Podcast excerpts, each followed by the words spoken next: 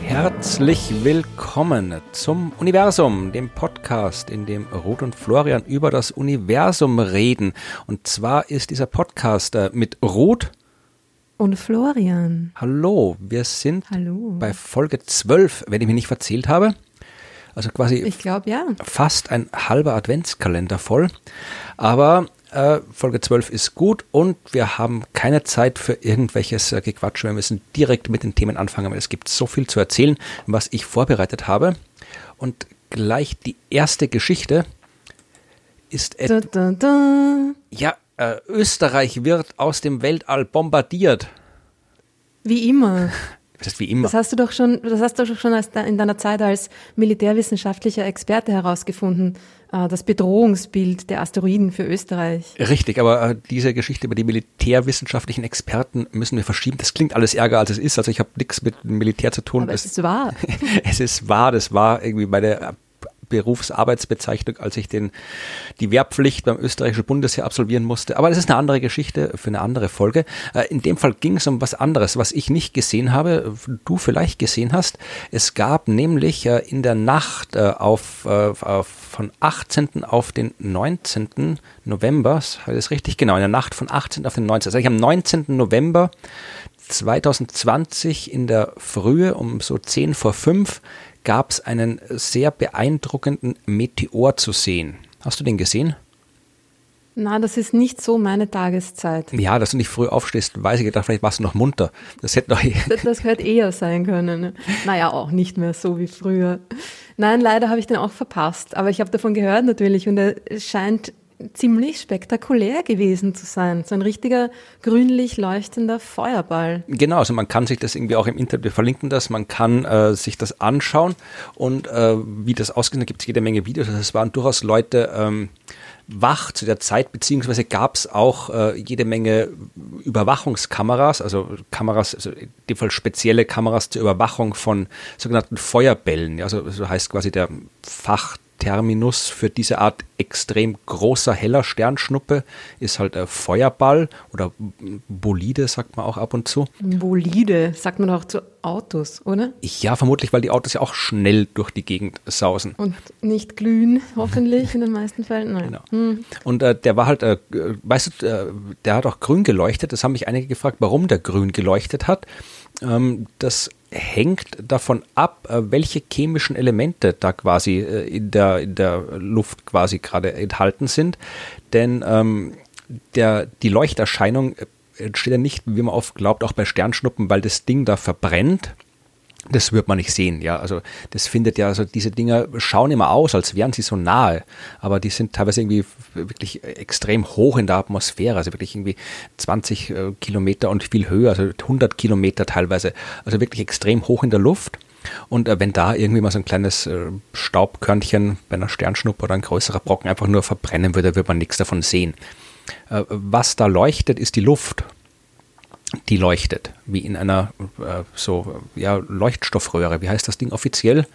Mm. Neonröhre? Uh, Neonröhre ist, glaube ich, auch nur ein ähm, populärer Begriff. Wisst, Leuchtstoffröhre ist, glaube ich, ziemlich äh, professionell. Ich ne? weiß nicht, wenn ich immer wenn ich Glühbirne sage, kommen Leute und meckern, dass man nicht Glühbirne sagen darf, weil das nicht offiziell ist. Das heißt irgendwie Glühlampe oder sonst irgendwas. Aber Ach, lass die Leute doch reden. Ja. Aber in dem Fall ist es tatsächlich so, dass die Luft leuchtet, weil dieses Drum äh, so schnell auf die Atmosphäre trifft, dass die Atome, aus denen die Luft besteht, die Luftmoleküle, die Luftatome, äh, ihnen ihre Elektronen aus der Hülle quasi weggerissen werden, weil das so schneller durchsaust. Und dann holen die sich die äh, Elektronen wieder zurück. Und bei dieser Rekombination, wie es heißt, wird ein bisschen Energie frei in Form von Licht. Und je nachdem, welche, äh, welche Moleküle da beteiligt sind, gibt es unterschiedliche Farben. Ja, also zum Beispiel Beispiel äh, so Sauerstoff, Stickstoff äh, ist ein bisschen rötlich. Ähm, Magnesium ist eher bläulich-grünlich. Eisen, das ist zwar nicht in der Luft, äh, zum Glück, aber, in, aber im Metall, also Metall hast du halt in diesen äh, Brocken aus dem Weltall oft drin. Und das natürlich. Also es ist schon auch das, was im Asteroiden drin ist. Es ist beides, ja. Es ist beides, ja. Also, weil du hast da quasi so an, an der Grenze hast du so eine Mischung eben aus Luft und dem verdampften Asteroidenzeugs und das äh, leuchtet dann halt, ja. Also kommt dann auf an jetzt, wie groß das ist, ob jetzt die Elemente vom Asteroid dominieren oder ob eben äh, die, die äh, Atmosphärenelemente dominieren. Aber äh, wenn halt quasi so ein bisschen Magnesium mit dabei ist in dem, in dem Objekt, dann kann man es eben so grünlich leuchten. Und das war halt in dem Fall offensichtlich so. Darum hat der, hm, ich habe immer gedacht, der Sauerstoff ist auch grün. Ja, der ist auch ein bisschen grünlich, aber eigentlich eher so ein bisschen auch, ja, so rötlich auch, also Stickstoff, Kommt Sauerstoff. Wahrscheinlich auch darauf an, welcher Übergang da gerade der, der am meisten angeregte ist. Ne? Ganz genau. Aber wie gesagt, es hat auf jeden Fall also das, das äh, grünlich Leuchten, das äh, ist, weiß man, warum das so ist. Aber viel interessanter ist ja, ähm, ob man was finden kann von dem mhm. Ding. Ja, also ich, wir verlinken das auch noch. Also man kann sich da wirklich dieses Feuerball-Netzwerk, was ich vorhin erwähnt habe, das sind wirklich, weil das halt, Name. ja, weil das halt gut, wirklich auch interessant ist, das zu erforschen, äh, gibt es halt äh, überall so Kameras, die im Wesentlichen äh, Ding, so, so Fischaugen-Dinger, die den gesamten Himmel im Blick haben und halt nach solchen Sternschnuppenspuren oder eben Feuerbällen suchen. Ja, das wusste ich auch nicht, dass es das gibt, diese automatische. Überwachung. Doch, also ähm, viele so Sternwarten. Ja haben das mhm. halt irgendwie so im Garten stehen, vereinfacht gesagt. Ja. Also das steht, mhm. und äh, ist auch wieder was, wo die Amateurastronomie, wir bleiben jetzt, wir setzen die Diskussion mhm. nicht fort, sondern bleiben jetzt bei diesem Begriff. Äh, wer wissen will, kann sich die anderen alten Folgen anhören, wo wir lange diskutiert haben wie man das am besten nennt. Aber äh, gerade das ist auch so, so Feuerball, Sternschnuppen, Statistiken, das ist was, wo die Amateurastronomie auch viel tut. Und äh, in dem Fall äh, gibt es halt da einerseits viele Aufnahmen von vielen Orten, wo man dann rekonstruieren kann, äh, wo das Ding tatsächlich lang geflogen ist. Und äh, man kann auch selbst, äh, wenn man was gesehen hat, kann man das melden. Also es gibt bei der International Meteor Organization, kannst du quasi, wenn du sowas siehst, eine große helle Sternschnuppe, so einen Feuerball, kann man das auf deren Homepage melden. Ja, da gibt es dann so einen Fragebogen, wie hell ist das? Das, von wo nach wo ist es geflogen, hast du was irgendwie gehört und solche Sachen. Und dann wird das alles da auf einer Karte eingetragen und dann siehst du halt tatsächlich, dass zum Beispiel jetzt für dieses äh, äh dieses Ereignis, das jetzt äh, am äh, 19. in der Früh stattgefunden hat, äh, die meisten Meldungen kamen tatsächlich aus Österreich, aber tatsächlich auch einige aus äh, so Deutschland, teilweise bis hinauf so, äh, ja, so Richtung, Richtung Dresden, Leipzig. Also bis dahin hat man das noch gesehen. Und auch im Süden, in, selbst aus, aus Bologna sind noch äh, Meldungen gekommen. Ja, also das hat man schon gesehen. Und dann gibt es so Algorithmen, die dann probieren, so eine, tatsächlich so eine Flugbahn zu interpolieren aus den verschiedenen Beobachtungen. Und in dem Fall kam der halt ziemlich, der kam so, ja, so ein bisschen so aus, aus dem bayerischen Wald quasi über die österreichische Grenze ist dann so durch Oberösterreich drüber, Linz, bis so in die, in die, ja, so steirisch-niederösterreichischen Alpen und da ist er dann irgendwo verschwunden. Also das war ungefähr die Flugbahn von dem Ding. Und was jetzt schön zu wissen wäre, ist, äh, ist äh, das ganze Ding verschwunden, verglüht oder ist was übrig geblieben? Weil wenn es übrig geblieben ist, dann kann man es aufsammeln. Und wenn man was aufsammeln kann, ist es immer super. Ja, das ist erstens extrem cool, wenn man einen äh, echten Asteroiden, obwohl ähm, Meteorit heißt er ja dann, sobald er am, am Boden aufgekommen ist, finden kann. Aber ich schätze mal, man darf den dann nicht so lange behalten. Ne? Ist, Muss man den dann nicht gleich abgeben? Das kommt drauf an. Also tatsächlich gibt es da vermutlich äh, in jedem Land unterschiedliche Regelungen. Es gibt ja schon Leute, die auch irgendwie auch tatsächlich so auf Meteoritensuche gehen und sich dann halt irgendwie was sammeln und das dann verkaufen. Also es gibt ja Meteoriten auf Mineralienbörsen und Gesteinsbörsen ist ja, äh, gibt es jede Menge Sammler, die sich gegenseitig Zeug tauschen, verkaufen und so weiter. Also muss man die schon auch privat besitzen dürfen. Ich kenne aber tatsächlich die Regeln für die einzelnen Länder nicht. Also wie es jetzt in Österreich ist, wüsste ich jetzt nicht spontan.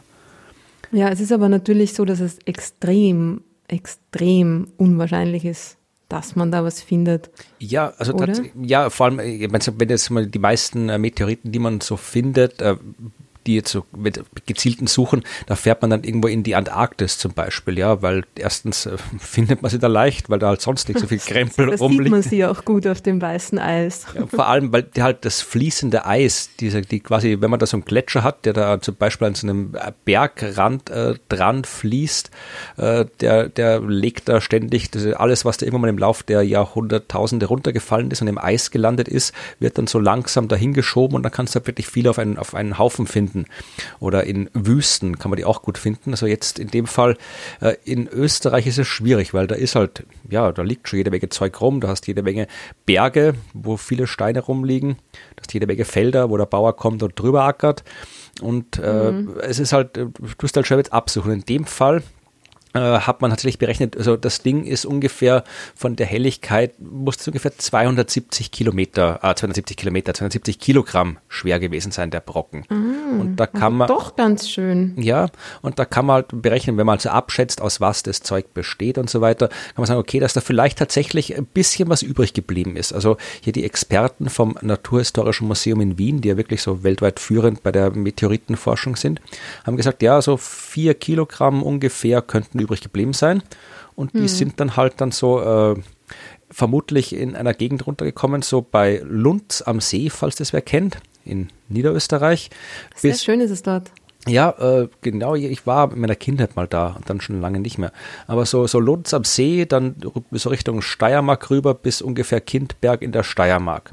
Und wenn man sich Natürlich ist das halt auch ein Gelände, wo man ja überhaupt nicht leicht hinkommt. Wenn man, sich, ja, wenn man sich auf das Landkarte anschaut, ist tatsächlich in diesem Streifen eigentlich nichts außer Gegend. Ja, also Und, äh, aber das ist ja nicht so abfällig der Gegend gegenüber. ja, eh. Gegend ist nicht nix. Na eh, der Gegend ist eh auch schön, ja. Aber äh, in dem Fall ist es halt dann schwierig, äh, weil das halt irgendwie, das sind halt in den Alpen, das ist wenig besiedelt, da ist jede Menge Wald und wo kein Wald ist, sind hohe Berge. Das heißt, da ist es halt wirklich schwierig. Ich meine, das ist 50 Kilometer lang und bis zu 5 Kilometer breit dieser Streifen. Ja, da findest du nicht so leicht, du suchst halt irgendwie so ein paar ja. so Gesteins drüber. Und äh, es gibt im, im äh, Online-Standard, äh, gibt es schon einen Artikel, wo eben hier äh, der äh, Ludovic Ferrier, der Kurator von der Meteoritensammlung im Naturhistorischen Museum mit ein paar anderen Leuten, sich tatsächlich mal irgendwie halt aufgemacht hat in die Gegend, um zu gucken, ob da was ist. Ich muss dann immer an Spaceballs denken, durchkämmen sie die Wüste. halt nur mit Wald. Ja, wenn so, wenn, es, es, war ihnen eh klar, dass das vermutlich eher schwierig werden wird, weil sie haben halt die Ecken ausgesucht, halt, wo halt Felder sind oder sowas, wo man und Wiesen sind, wo man halt gehen kann. Und, äh, aber halt, es war nur ein kleiner Bereich von dem. Dann hat es geschneit auch noch, was halt gut ist, wenn es vorm Meteoritenfall passiert, weil dann mhm. liegt der mhm. Meteorit auf dem Schnee. Schlecht ist, wenn es danach passiert, wie in dem Fall, weil dann liegt er drunter. Liegt er unterm Schnee? Also, ja. nein, sie haben, das ist das, das harte Leben der Amateurastronomen. Ja, in dem Fall sind sie sogar, was ich gesagt habe, der Ludovico Ferriere ist ja ein professioneller äh, ja. Forscher, also Geologe, glaube ich, in dem Fall. Aber ja, also ich, wir verlinken den Artikel, da kann man schön schauen, wie die Typen da durch die Landschaft stapfen. Aber halt äh, gefunden hat man nichts. Und äh, tatsächlich, äh, in dem Artikel steht auch noch ein Hinweis drin. Ähm, ich zitiere das jetzt, ähm, äh, für den Impactforscher Ferriere bedeutet dies akuten Handlungsbedarf. Frisch gefallene Meteorite sind ein wertvolles und aufschlussreiches Material für die Forschung, da es noch kaum Veränderungen durch die irdischen Einflüsse erfahren hat und Darüber hinaus ist bei Funden mit dem Auftauchen professioneller internationaler Meteoritenjäger zu rechnen. Ja, also äh, Gefahr ist geboten, ist es, Vorsicht ist geboten, meine ich. Ist es anscheinend doch äh, erlaubt äh, oder zumindest möglich, dass du halt irgendwie hinkommst und die sammelst. Also könnt ihr euch aufmachen, wenn ihr in der Gegend wohnt und was findet, dann sagt Bescheid. Den professionellen Meteoritenjägern anschließen. Ja, na, wenn ihr was findet, seid so nett und gebt das den Leuten, die damit was anfangen können wissenschaftlich. Ja, wahrscheinlich gibt es da schon auch eine, eine, eine Vergütung dafür, oder? Ja, also ja, abgibt, nein? das ist eine gute Frage. Ich kann mich noch erinnern, dass das NHM, das Naturhistorische Museum, mal so einen Mondmeteoriten gerne gehabt hätte und äh, die mussten doch irgendwie Kraut fanden dafür, um den zu kriegen und haben dann das Geld nicht gesammelt gehabt und haben den dann auch nicht bekommen. Also ja, ich glaube, Geld, so richtig okay. Geld haben die auch nicht, aber da kenne ich mich echt nicht aus. Ich habe noch nie einen Meteorit gefunden. Also auch noch nie eine Chance gehabt, da was zu kriegen. Aber wie gesagt, Machst du dich auf? Nach Lunds am See? Nee, was mache ich denn da? Das ist der Gegend. Gegend. es wäre nicht so weit von dir entfernt. Ja, naja, Stückerl ist schon, aber ja. Ist schon ein Stück, ja. Ja, nein, ich bleib, bleib zu Hause. Ja, scheiß Wetter hier, ist ja alles nur grau und da, Dings, ja, da will ja keiner. Da locken einen nicht mal die Asteroiden hinterm Ofen hervor. Nein. Bei dem Hochnebel. Nee. ähm, ja, das, äh, was ich, wer, wer, äh, es lohnt sich immer zum Himmel zu schauen. Ab und zu sieht man äh, coole Dinge, wie eben diesen Feuerball. Es lohnt sich auch zum Boden zu schauen. Ab und zu findet man Meteorit. Also schauen ist. Vor allem in der richtigen Reihenfolge. Genau. Also schauen ist generell was, was ist, ist äh, oder die Welt aufmerksam wahrnehmen, auf welche Art und Weise auch immer, ist etwas, was sich lohnt. Und damit, wenn du keine weiteren Vorbemerkungen mehr hast, ich bin schon äh, äh, gespannt auf die Geschichte, genau. auf die Hauptgeschichte. Dann komme ich jetzt zu der Geschichte. Und da geht es tatsächlich, es geht ein bisschen um Asteroiden, es geht aber auch ein bisschen viel um Sterne und sogar um vielleicht ein paar Galaxien kann man mit reinbringen, wenn man möchte. Also es ist quasi okay. alles drin. Ja? äh, weißt du, wer Borisov ist? Nein. Weißt du, wer Oumuamua ist? Ah, ja, der, der längliche Asteroid, der möglicherweise lange Zeit für ein, für ein ähm, außerirdisches Raumschiff gehalten wurde. Von manchen Leuten, von, oder? Von manchen Leuten, ja. Also von der Wissenschaft wurde er nicht für ein außerirdisches Raumschiff gehalten. Nein, also Oumuamua und äh, Borisov sind die äh, beiden einzigen, kann man das so sagen, die beiden einzigen egal, ich sag's einfach, ja. äh, sind die beiden einzigen interstellaren Kleinkörper, die wir kennen. Ja? Also Oumuamua ist ein interstellarer Asteroid und Borisov ist ein interstellarer Komet. Und äh, Oumuamua haben wir im November 2017, ja, also ziemlich genau vor drei Jahren, entdeckt. Das war das erste Mal, dass wir einen Asteroid gesehen haben im Sonnensystem, der nicht im Sonnensystem entstanden ist. Der ist von außerhalb gekommen. Und das war. Hat man das auch gleich gewusst? Ja, das hat man ziemlich gleich gewusst. Das war eine ziemlich coole Sache. Also man, äh, weil du kannst ja, wenn du so einen Asteroid entdeckst, ja, dann kennst du ja die Bahn, also wenn du ausreichend Beobachtungen hast, ja. Und du mhm. siehst halt auch, ähm, wie äh, die Geschwindigkeit, also aus der Bahn kennst du auch die Geschwindigkeit und siehst dann halt, wenn die Geschwindigkeit des Asteroiden größer ist als die Fluchtgeschwindigkeit des Sonnensystems, dann kann er nicht im Sonnensystem, kann er nicht Teil des Sonnensystems sein, ja, weil alles, was äh, gravitativ an unsere Sonne gebunden ist, ja, also wirklich eine Umlaufbahn um die Sonne hat, das muss sich mit einer Geschwindigkeit bewegen, die kleiner ist als die Fluchtgeschwindigkeit des Sonnensystems, ja, weil die heißt ja nicht umsonst Fluchtgeschwindigkeit. Das ist ja, das heißt, wenn man die Geschwindigkeit hätte, dann wäre man schon geflüchtet. Genau. Das ist halt auch die Geschwindigkeit, die man braucht, wenn man jetzt irgendwie eine Rakete von der Erde schießen will und solche Sachen. Also das sind die, und in dem Fall hast du halt gesehen, einerseits, dass die Bahn eben tatsächlich keine Ellipse ist, sondern eine offene Bahn und dass er schneller ist als Fluchtgeschwindigkeit. Das heißt, er ist von außerhalb des Sonnensystems gekommen, einmal um die Sonne rumgeflogen und wieder äh, hat sie wieder vertschüsst nach der andere Richtung außerhalb des Sonnensystems. Slingshot-Manöver genau. des Generationen-Raumschiffs. Ja, aber nein. Also Schade. Ja. Aber das war, ich habe da damals ziemlich viel drüber geschrieben, weil es eine wirklich coole Sache war, weil äh, ja, wir wissen, dass äh, äh es sowas geben muss, interstellare Asteroiden, weil äh, genauso wie halt äh, Asteroiden werden halt bei den ganzen chaotischen Prozessen, die stattfinden, vor allem bei der Entstehung eines Planetensystems, aber auch danach, ja, wenn irgendwie Asteroiden einem Planeten nahe kommt oder einem Stern, seinem Stern nahe kommt, gibt es jede Menge Möglichkeiten, wie so ein Asteroid einen gravitativen Schubs kriegen kann und dann halt eine Geschwindigkeit hat, äh, die ihn aus seinem Geburtssystem rausschmeißt. Also solche Prozesse gibt ständig. Das heißt, es müssen da draußen zwischen den Sternen auch jede Menge solche Dinge rumfliegen und äh, man kann abschätzen, wie wahrscheinlich es ist, dass dann einer mal halt äh, kurz zu Besuch kommt.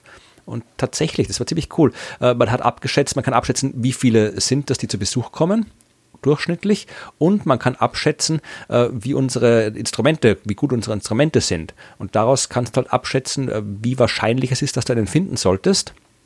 Und tatsächlich haben die das gemacht. Also da ging es tatsächlich, äh, ich glaube, äh, Penn Stars äh, war dieses, äh, dieses äh, Survey-Instrument, mhm. also wirklich ein Instrument, das halt wirklich nichts, nicht auf was Spezielles schaut, sondern wirklich den Himmel als Ganzes im Blick behält.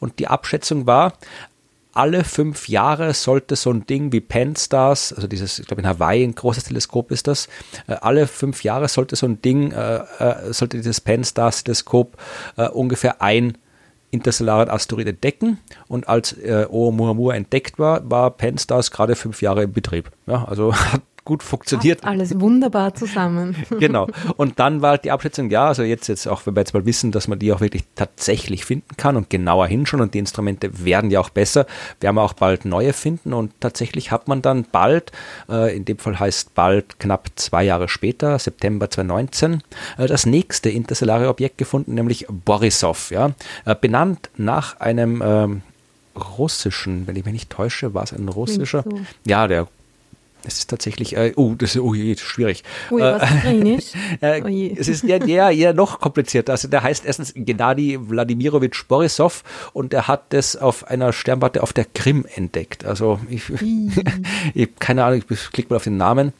Ein russischer Teleskoptechniker, okay, also ein Russe auf der auf der äh, Sternberg Institut für Astronomie auf der Krim.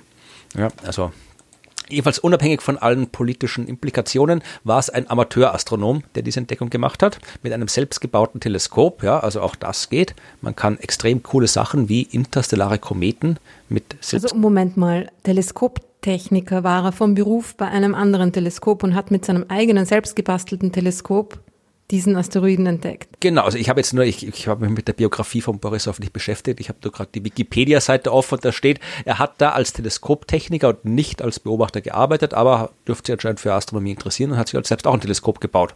Wenn er eh schon Teleskoptechniker ist, dann kann er es ja machen. Ja klar, cool. Und dann hat er eben damit äh, einen Teil, äh, so diesen Borisov gefunden, das eben im Gegensatz zu Oumuamua äh, kein äh, Asteroid ist, sondern ein Komet ist, aber eben auch eine Umlaufbahn hat, die zeigt, der kommt von woanders her. So, das ist schon mal äh, cool genug, dass wir diese interstellaren Objekte haben, weil äh, wenn wir die öfter finden und dann auch vernünftig analysieren können, wenn wir es vielleicht mal hinkriegen, sogar eine Raumsonde hinzuschicken, dann äh, sehen wir Objekte, die anderswo entstanden sind. Nicht in unserem Sonnensystem, sondern wirklich ganz woanders und können dann daraus ableiten, wie die Bedingungen anderswo ausgeschaut haben. Ja, weil unsere Sonne und mit ihr alle Planeten, Monde, Asteroiden, Kometen, was da rumschwirrt, ist ja alles aus der gleichen großen kosmischen Wolke entstanden. Die kollabiert ist.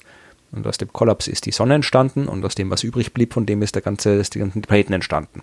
Ja, aber andere Sterne und mit äh, diesen anderen Sternen die Planeten, die die anderen Sterne umkreisen und die Asteroiden und äh, Kometen, die diese anderen Sterne umkreisen, sind aus anderen kosmischen Wolken entstanden. Und wenn wir diese Objekte untersuchen können, dann äh, wissen wir auch, wie die Bedingungen in den anderen Wolken waren. Das ist cool zu wissen, Hm. weil Weiß man etwas über die Zusammensetzung von Ja. Borisov? ein bisschen was weiß man, aber halt nicht so viel, weil die sind halt wahnsinnig schnell unterwegs. Und wenn man sie nicht früh genug entdeckt, meine, meistens, wenn man sie in Oumuamua hat man entdeckt, wie er schon wieder auf dem Rückweg war. Also der war schneller weg, als wir schauen können. Rückweg. Aber ja, so ungefähr. Aber also, äh, aber es ist auf jeden Fall, sagen wir mal, äh, es, wir haben wesentlich bessere Chancen, äh, diese Objekte zu erforschen, wenn sie bei uns zu Besuch kommen, als dass wir darauf warten, dass wir irgendwann mal woanders hinfliegen, zum anderen Stern. Also in dem Fall bei, bei äh, Borisov weiß man ein bisschen was. Also er enthält zum Beispiel viel Kohlenstoffmonoxid, ja, was heißt, dass er äh, dort, wo er entstanden, erstens das und äh, dass er dort, wo er entstanden ist, in äh, vermutlich den sehr, sehr kalten Regionen äh, der Planetenentstehungsgebiete entstanden ist, also nicht nahe am Stern, sondern weiter weg ist. Also ein bisschen was kann man ableiten, aber halt viel halt nicht. Aber das war eigentlich nur die Einleitung des Themas, das ich eigentlich Okay. erzählen will. Denn ich äh, möchte über eine wissenschaftliche Arbeit sprechen, die äh, vom äh, aus den Niederlanden stammt. Ja. Simon Portegiswart von der Sternwarte in Leiden hat, oder ist jetzt Leiden, ist es nämlich, ich bin halt geografisch schlecht, ist Leiden, der ist ja schon in den Niederlanden, oder? Nicht in Belgien. Ja, Ja, Löwen, Löwen ist in ja. Belgien, Entschuldigung. Ja, habe ich verwechselt. Löwenleiden, genau. Ja, habe ich verwechselt. Ja, also und äh, der hat äh, sich mit Ortwolken oder mit der Ortschen Wolke und dann mit anderen Ortwolken beschäftigt. Und die Ortsche Wolke ist ja der Bereich um das äh, Sonnensystem herum, wo die Kometen herkommen, die keine interstellaren Kometen sind. Also äh, hast du im Planetarium, ich bin immer auf der Suche nach guten Visualisierungen der Ortschen Wolke. Hast du sowas in deinem Planetarium? Ja, die sieht man ja nicht. Ja, Also. Ja eh. Deswegen bin ich auf der Suche nach guten Visualisierungen. Zu finster. Da kommt ja kein Licht mehr hin da draußen. Ja eh, aber man kann sie nicht sehen. Ja, also das, äh, Naja, ich habe eine Visualisierung, wo wir von der Erde weg durchs Sonnensystem rausfliegen und auf die Erde zurückschauen und dann das Sonnensystem verlassen und durch die Milchstraße sausen. Und da ist ähm, die Ortsche Wolke so ein bisschen als Punktwolke um das Sonnensystem angedeutet. Aber ja, ist jetzt nicht so, ähm, erstens nicht, nicht ganz authentisch, würde ich sagen, nicht ganz korrekt. Und es ist, ja, also ich glaube, da, da kann man noch was machen, ja. Ja, also Visualisierungstechnisch. es ist halt schwierig, vor allem, wenn man es halt wirklich nicht beobachten kann, weil es ja dafür viel, viel zu groß. Also es ist halt, es ist halt, ich erkläre mal, was es ist, dann ist es äh, leichter zu verstehen, warum schwer zu beobachten ist. Äh, die Geschichte der Ortschen Wolke geht zurück auf äh, Forschung von Ernst Öppig. Das war ein Astronom aus Estland, der jede Menge interessante Sachen gemacht hat. Und 1932 hat er sich gefragt, ähm, ja, wie weit kann sich jetzt in dem Fall ein Komet überhaupt von der Sonne entfernen? Um immer noch an die Sonne gebunden zu sein. Ja, weil je weiter du weg von der Sonne bist, desto schwächer wird die Gravitationskraft der Sonne. Ja, hm. Je weiter du weg bist, desto stärker wird aber auch die Gravitationskraft anderer Sterne. Und irgendwann ist der Punkt erreicht, wo halt dieser, dieser Einfluss der ganzen anderen Sterne rundherum äh, den Einfluss der Sonne überwindet und dann ist das Ding nicht mehr an die Sonne gebunden. Und äh, ÖPIC hat probiert auszurechnen, wie weit das geht. Ja, und hat gesagt, okay, die Maximaldistanz ist ungefähr eine Million astronomische Einheiten. Das ist schon ein ordentliches Stück. Ja, also eine Million mal weiter weg von der Sonne als die Erde. Äh, das war die theoretische Obergrenze. Die Frage war dann, ist es auch die reale Obergrenze? Und diese Frage hat dann im Jahr 1950 der niederländische Astronom Jan Hendrik Oort benannt, äh, beantwortet. Und äh, weil er die Frage so gut beantwortet hat, äh, ist dann dieser Name Ort auch Namensgeber der Wolke geworden, um die es geht.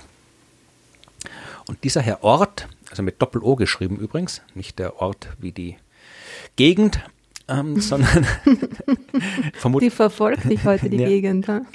ja. wahrscheinlich heißt Ort mit Doppel-O-E Ort auf Niederländisch. Egal. Jedenfalls, äh, er hat eine Hypothese gehabt. Der hat gesagt, das Sonnensystem ist äh, von einer Wolke umgeben, die man sich aber nicht irgendwie so als Wolke vorstellen kann, wie jetzt die Wolken auf unserem Himmel oder nicht irgendwie so, so Staub, Gas, Gedöns oder sowas, sondern ähm, sondern von einer Kometenwolke. Ja, und die äh, von Kometen, die halt alle wahnsinnig weit von der äh, Sonne entfernt sind, immer noch an die Sonne gebunden, aber eben wahnsinnig weit weg und auch wahnsinnig weit weg bleiben. Ja, und wir kriegen von dieser Wolke eigentlich nichts mit, ja, weil diese Kometen, die sehen wir nicht, die sind zu klein, die sind zu weit weg, die sind zu dunkel. Aber ab und zu kommt es zu Störungen in dieser Wolke, weil zwei von diesen Kometen zusammenstoßen, weil da vielleicht größere Objekte noch drin sind, die irgendwie stören. Und dann ändert sich die Bahn von so einem Kometen in dieser Wolke, so dass ähm, die Bahn äh, nahe an die Sonne ranführt. Ja, also von einer kreisförmigen Bahn, die quasi immer im gleichen Abstand um die Sonne herumführt, äh, wechselt der Komet auf eine exzentrische Bahn, wo er dann einmal so quer durch Sonnensystem durchfliegt, von ganz weit draußen ganz nah an die Sonne ran und wieder zurück. Und äh, solche Kometen beobachten wir. Das sind die langperiodischen Kometen. Also die Kometen, mhm. die halt wirklich, äh, von die man halt nicht so wie beim hellischen Kometen vorhersagen kann, der kommt alle 76 Jahre wieder oder sowas, die man regelmäßig sieht, sondern ein Komet, der quasi überraschend aus dem Nichts kommt, äh, einmal an der Sonne und der Erde vorbeifliegt und sich dann wieder ins Nichts verzieht bei natürlich ja nicht im Nichts äh, lebt, sondern halt äh, einfach Umlaufbahnen hat, die irgendwie 100.000 Jahre dauern, weil er eben aus dieser Region da draußen kommt. Und das war die Hypothese von Ort. Die hat man dann eben auch durch die Untersuchung dieser langperiodischen Kometen bestätigen können. Und äh, Ort hat dann eben auch festlegen können, dass diese Wolke ungefähr 150.000 astronomische Einheiten von der Sonne weg ist. Ja, also das ist ein äh, bisschen weniger als die eine Million vom ÖPIC, aber immer noch weit weg. Also 150.000 astronomische Einheiten, das ist wie viel? Mehr als ein Lichtjahr, oder? Ui, naja. Ähm, Weiß ich jetzt gar nicht mit mir nachrechnen. ich habe kurz versucht im Kopf, aber nein. ja, ich glaube, es ist mehr als ein Licht, also eineinhalb Lichtjahre ungefähr.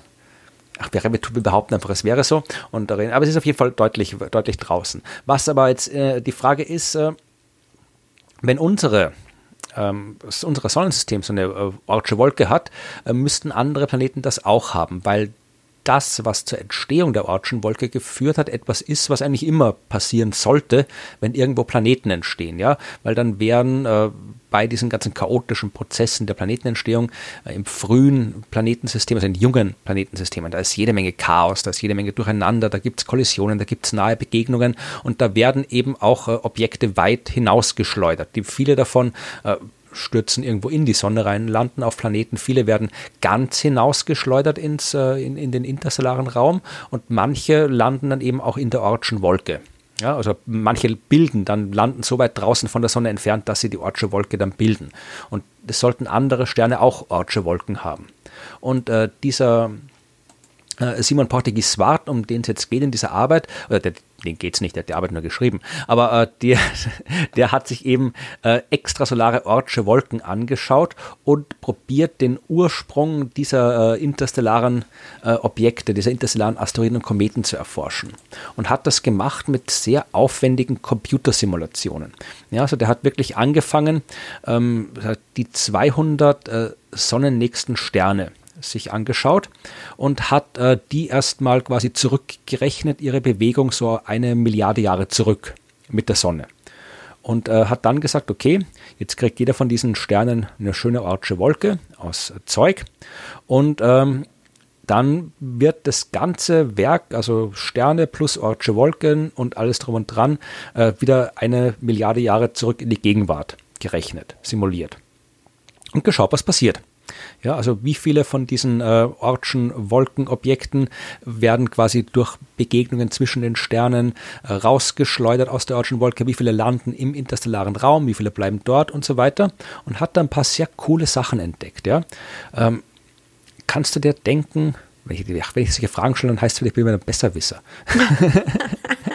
bist du ja auch. Ja, eh.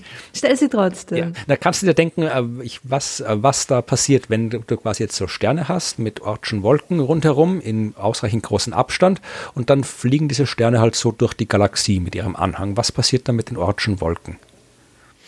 Naja, wahrscheinlich hauptsächlich nicht viel weil die Sterne ja wahnsinnig weit voneinander entfernt sind. Obwohl, wenn die dann ein bis zwei Lichtjahre um einen Stern herum ausgedehnt sind, könnte es natürlich schon sein, dass da, dass da was abgelenkt wird ja, oder gestört wird.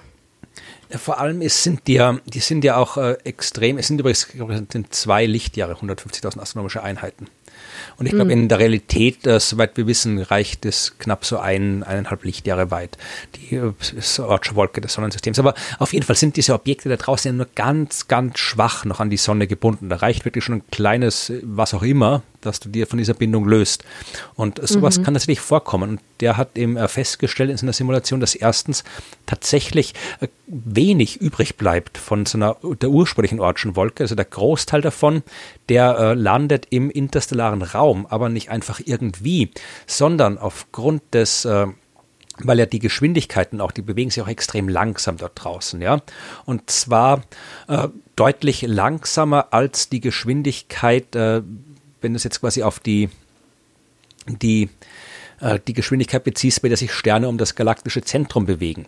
Das heißt, äh, wenn so ein Objekt sich löst von seiner Ortschen Wolke und seine eigenen Wege geht im interstellaren Raum, dann bleibt der vorerst noch in der Nähe seines ursprünglichen Sterns. Ja, das heißt, ähm, vereinfacht gesagt, äh, die ganzen Asteroiden und Kometen, die die Ortschen Wolken verlassen, die bilden so, so eine Art Gal Schweif. Ja, so Art Galaxienarmen kann man sagen, also Leading, uh, leading mhm. and Trailing Arms, also so, äh, nachlaufende und vorlaufende, so äh, ja, Art Minispiralarme entlang der Umlaufbahn des Sterns um das galaktische Zentrum. Oder halt, man kann es auch Schweif nennen. Und äh, wenn dann eben so ein, ein anderer Stern diesem Schweif nahe kommt, dann kann es eben sein, dass du solche solche äh, Objekte findest wie eben Oumuamua oder Borisov. Also im Wesentlichen äh, so wie die Sternschnuppenschauer funktionieren. Weil da, mhm. das ist das Ganze eine Ebene runterskaliert. Da hast du einen Komet, der um die Sonne rumfliegt und dabei Kleinkram verliert. Und wenn dann die Erde die Spur, diese Dreckspur, die sich entlang der Kometenbahn verteilt, äh, diese Dreckspur kreuzt, dann haben wir Sternschnuppenschauer, wie die Leoniden, äh, die ja, glaube ich, vor ein paar Tagen, seit im November stattgefunden haben. Und die Sterne machen das ähnlich. Also die Sterne ziehen anscheinend, zumindest laut diesen Computersimulationen, ziehen diese Sterne eben Spuren aus äh, ehemaligen Ortschen Wolkenobjekten hinter sich her. Und wenn dann ein anderer Stern diese Spur kreuzt und in Nähe kommt, dann kann es eben sein, dass wir mehr interstellare Objekte finden als, äh, als sonst. Und das äh, hat der eben für die 200 sonnennächsten Sterne untersucht. Hm, ich sehe schon die Schlagzeile. Interstellare Drecksspuren durch auswärtige Asteroiden im Weltraum verursacht. Wer räumt auf? Auswärtige Asteroiden. das Boot ist voll. Ja.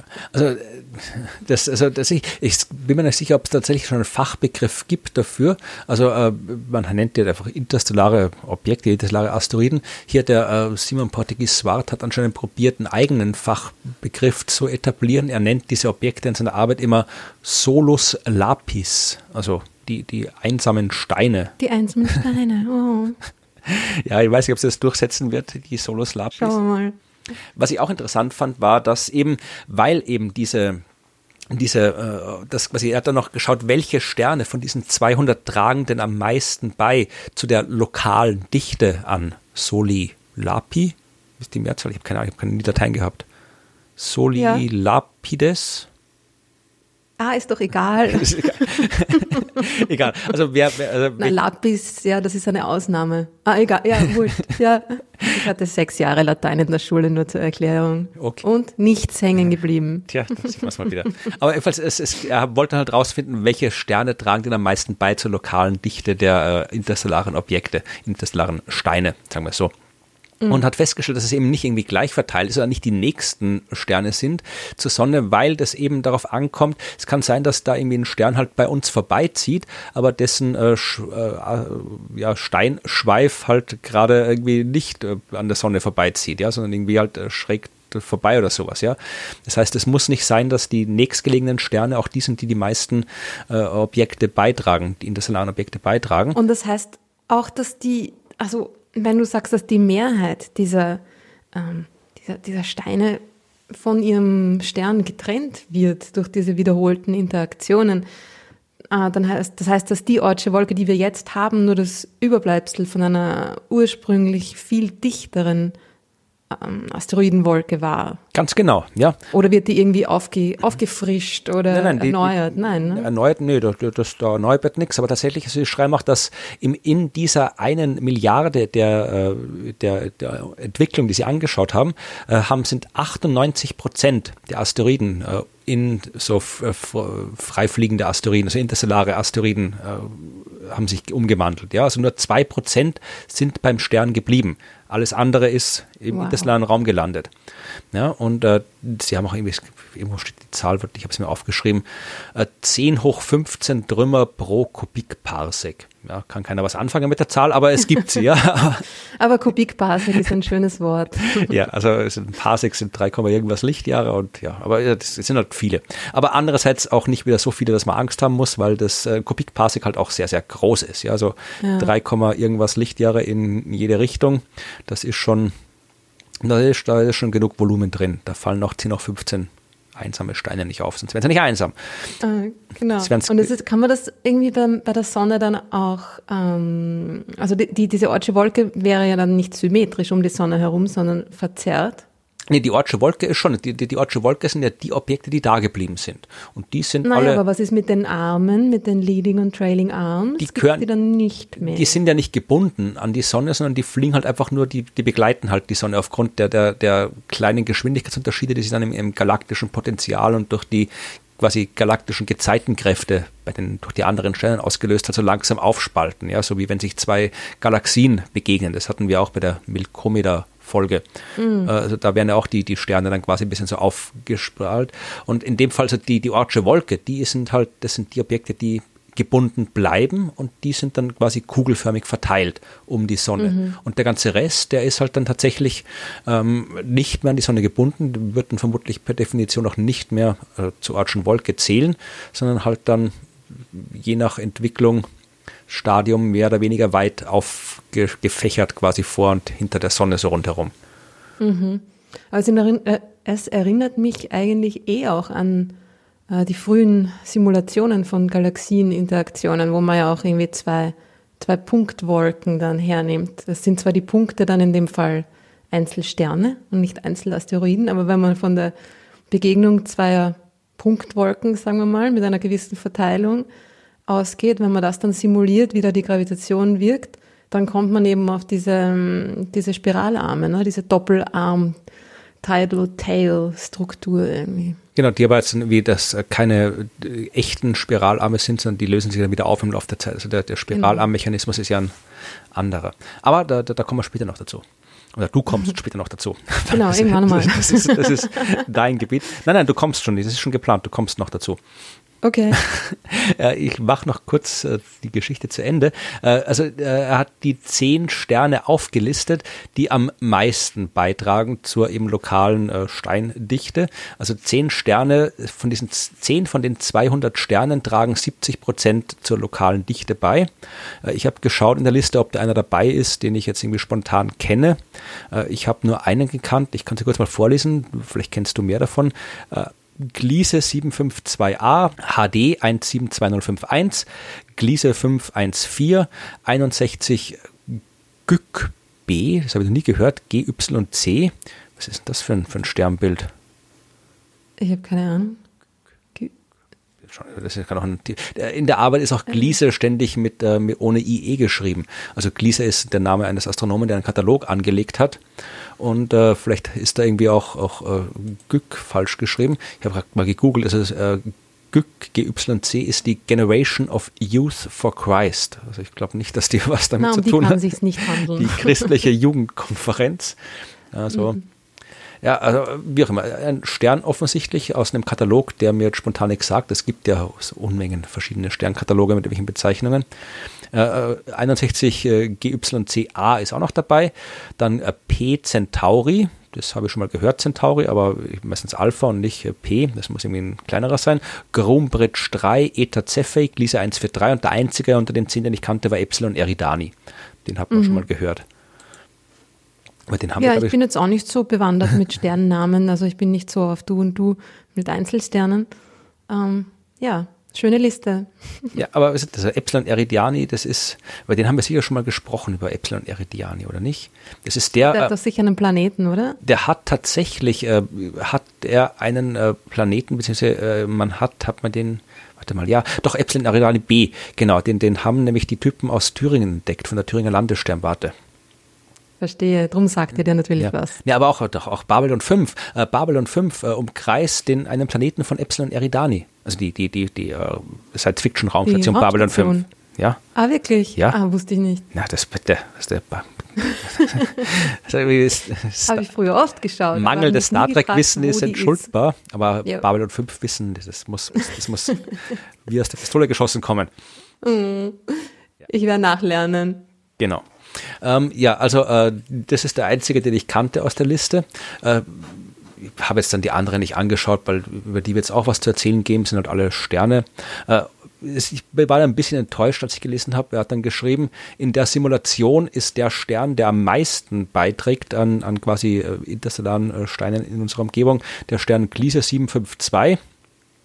Ich dachte, cool, schaue ich mir an, was Gliese 752 ist, damit ich was über den erzählen kann. Dann hat er aber gesagt, dass er ihn in der Simulation äh, den, den Gliese 752 äh, nur als normalen Einzelstern simuliert hat. Er in Wahrheit aber ein Doppelsternsystem ist.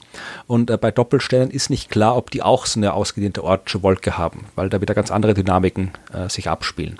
Ja, also insofern ist äh, Gliese 752 vielleicht gar nicht der Stern, der am meisten beiträgt dazu. Also insofern ist es nur eine Simulation.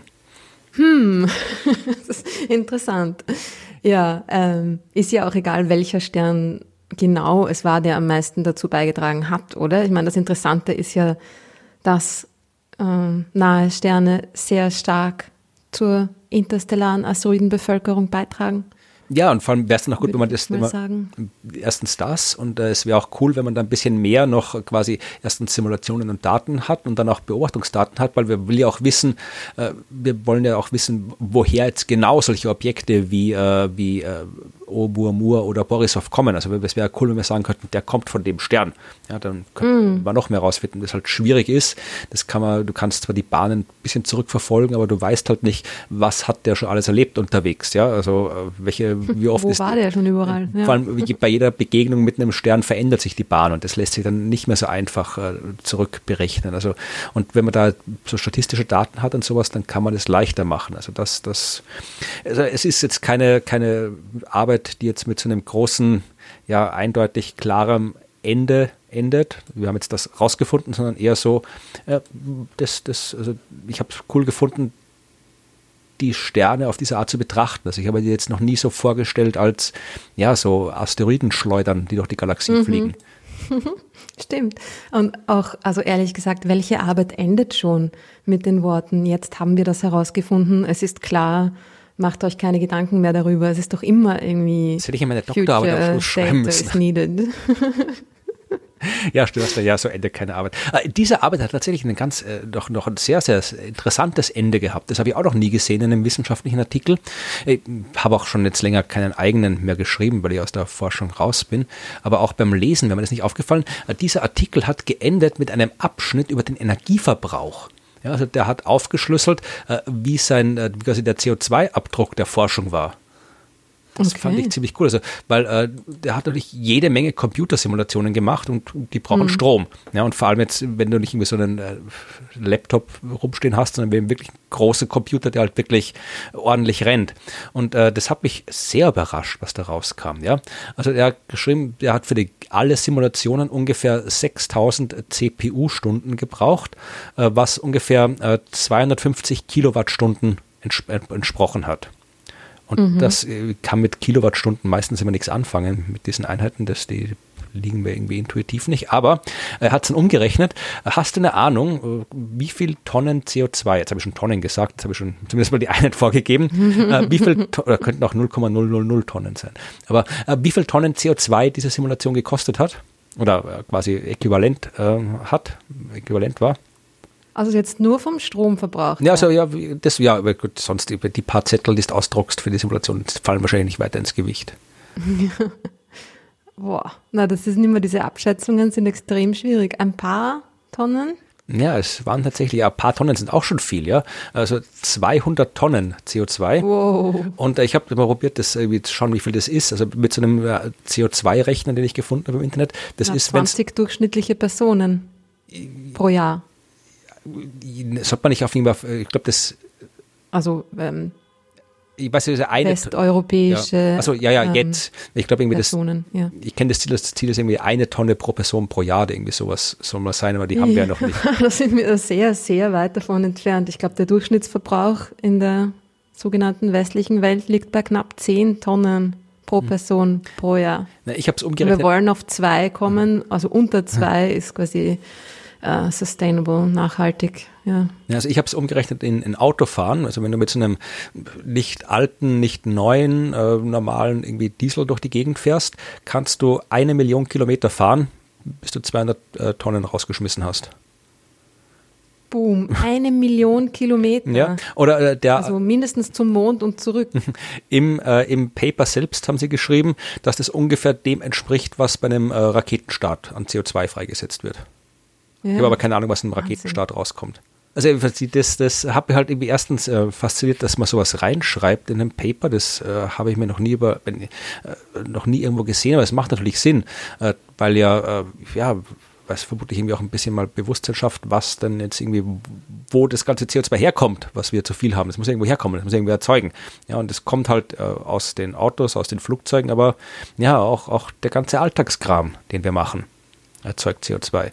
Ich meine, gut, ja, wie, wie, wenn jetzt Simulation von 200 Sternen mit Ortschen Wolken ist jetzt kein Alltagskram, aber es ist ich verweise da vielleicht noch äh, der methodisch inkorrekt Podcast, der Nikolaus und Reinhard, die haben vor einigen Monaten eine Folge gehabt, da haben sie eine Arbeit vorgestellt, die war sehr schön. Da hat jemand sich wirklich die Mühe gemacht, den äh, CO2-Output eines kompletten astronomischen Forschungsinstituts, ich glaube, das war eh das in Heidelberg, das ähm, Max-Planck-Institut, wenn ich mich nicht täusche, die haben wirklich alles, also wirklich wirklich da in dem Fall wirklich vom äh, Papier, das ausgedruckt wird, bis hin zu dem Essen in der Kantine, äh, den Reisen zu den Sternwarten, zu den Konferenzen, alles äh, zusammengetan. Und ich glaube, äh, das höre ich, wir verlinken das, höre ich das an, das war sehr, sehr instruktiv. Und ich glaube, allein äh, da hast du schon, nur die Forschung pro Person kam schon auf acht Tonnen im Jahr CO2. Mhm. Und natürlich gilt. Naja, die Langstreckenflüge sind es halt ja, auch. Ja, also. Zu einem Großteil wahrscheinlich. Ja. Ne? Es gilt dann, wir fordern jetzt hier wieder die, die Astronomen, äh, den, den, hier die die, die Schelte bekommen. Also es ist ja, das gilt natürlich für andere Forschungsarten genauso. Es ist nicht so, dass die Astronominnen und Astronomen so viel CO2 verbrauchen, das machen die anderen Disziplinen auch. Ja, wenn du jetzt nicht gerade irgendwie äh, ein extrem Philosoph bist, der nur im Sessel hockt und nachdenkt und sonst nichts macht. Philosoph. Aber eh, also ja, es, ist na, es ist alles, was halt Computerleistung braucht, weil natürlich diese äh, Daten Server brauchen, die Server müssen gekühlt werden. Da ist auch extrem viel Stromverbrauch und, und natürlich CO2 die, involviert. Ja. Und also, die ganze Fliegerei ja. natürlich. Ja. Also wenn du ständig mit Sitzungen, Konferenzen und so weiter fliegst, dann ja, aber ja. ich fand, ich finde das eine gute Idee. Ich finde, das sollte man irgendwie, fände es schön, wenn das mehr äh, Forscherinnen und Forscher machen oder wenn es vielleicht die Journals sogar äh, fordern würden, dass man irgendwie aufschlüsselt, was die Forschung an CO2 gemacht hat. Nicht um jetzt irgendwie zu, zu Maßregeln, äh, jetzt irgendwie die Leute, du hast so viel CO2 verbraucht, sondern einfach, dass man irgendwie, ja, ein Gefühl kriegt. Um das dafür. Thema, ja. ja, genau, ja um das Thema irgendwie auch äh, präsenter zu machen oder noch präsenter, als es hier schon ist. Ja, nicht überall, ja, auch auf, auf genau, jede, jede Packung Chips, die du kauft im Supermarkt, draufstehen. So viel Tonnen CO2 Total. und alles. Also das könnte, sollte man immer machen. Ja, ich meine, es ist halt, bei solchen Sachen ist es halt sehr schwierig, weil diese Abschätzungen dann extrem ungenau werden, aber darum geht es ja auch gar nicht. Ne? Es geht ja eher darum, dass es etwas ist, was in unser Bewusstsein gebracht werden muss. Genau. Und dabei hilft das natürlich sehr. Ja, ja das war meine Geschichte. Ja, cool. Also ist, ich finde das jetzt auch super, weil das diese Vorstellung von den Sternen, die die die die, die Stern, die die die Stern sage ich Stein äh, Steindreckspuren hinter sich herziehen, das, finde ich irgendwie auch cool. So ist mir das auch noch nie, also dieses Bild hatte ich auch noch nie vor meinem geistigen Auge. Ja, da kann man sich ja, so, die, die fliegen alle rum und beschmeißen sich gegenseitig und denken, hey, du blöder Steinschlacht! blödes, ja, blöde Sonne, da schmeißen wir jetzt einen hin. Die führt sich immer so auf. Und ich freue mich schon auf den nächsten interstellaren Asteroiden, den wir entdecken. Wahrscheinlich eh wieder in ein paar Jahren ist dann, ja, dann Zeit, statistisch gesehen. Ne? Ja, im Prinzip jederzeit. Also es sollte, mm. da sollten genug rumfliegen von den Dingern. Es kommt darauf an, dass wir es auch erwischen rechtzeitig und dann irgendwie auch finden und entdecken. Also auch identifizieren als interstellar. Aber ja, die sollten, sollten genug kommen. Vielleicht ist ja doch auch mal ein Raumschiff dabei. Ich glaube nicht. Okay, anderes Thema. ja, jetzt kommen nämlich Gibt's die Fragen. Ja, es gibt jede Menge Fragen und ich habe ein paar rausgesucht. Äh, eine Frage, die äh, quasi äh, die wir jetzt durch diese Geschichte beantwortet haben, die stammt von Thomas und äh, der wollte wissen, der hat gefragt, wie die Ortsche Wolke umgibt unser Sonnensystem, konzentriert sich diese Wolke auch in dieser Scheibenform oder umgibt sie uns kugelförmig? Und das haben wir schon gesagt. Tick ja. gibt uns kugelförmig, weil diese Wolke eben entstanden ist aus den ganzen Objekten, die rausgeschleudert worden sind und dieses Rausschleudern war chaotisch, die sind in alle Richtungen rausgeschleudert worden, deswegen ist die Wolke eben kugelförmig. Und äh, die zweite Frage von Thomas, die dabei war, wenn Objekte in unser Sonnensystem einfliegen, ja, also sowas wie Oumuamua und Borisov, dann äh, ist es dann seltener, dass die Planetenscheibe senkrecht durchstoßen wird. Und auch da gilt wieder, da die ja aus beliebigen Richtungen kommen, äh, ist es halt, ja, die kommen halt davon, wo sie kommen. Also es ist eigentlich seltener, dass sie quasi in der Ebene des Planetensystems kommen, weil das halt nur eine Ebene ist und das andere sind alle anderen Ebenen. Also äh, haben wir diese Fragen schon beantwortet und jetzt kommt die Frage, die ich für dich rausgesucht habe. Eigentlich waren es sogar zwei Fragen und äh, die aber beide das gleiche äh, fragen, nämlich einmal Uwe und einmal Sebastian. Ja, und äh, Sebastian fragt, äh, wie entstehen Galaxien Arme und haben alle Galaxien Arme? Und äh, Uwe fragt, äh, er möchte gern wissen, woher wir die Struktur unserer Milchstraße kennen und woher wir wissen, dass es eine Spiralgalaxie mit sechs Armen ist, schreibt er. Ich weiß gar nicht, ob sie sechs Arme hat, aber das mhm. wirst du dann auch beantworten.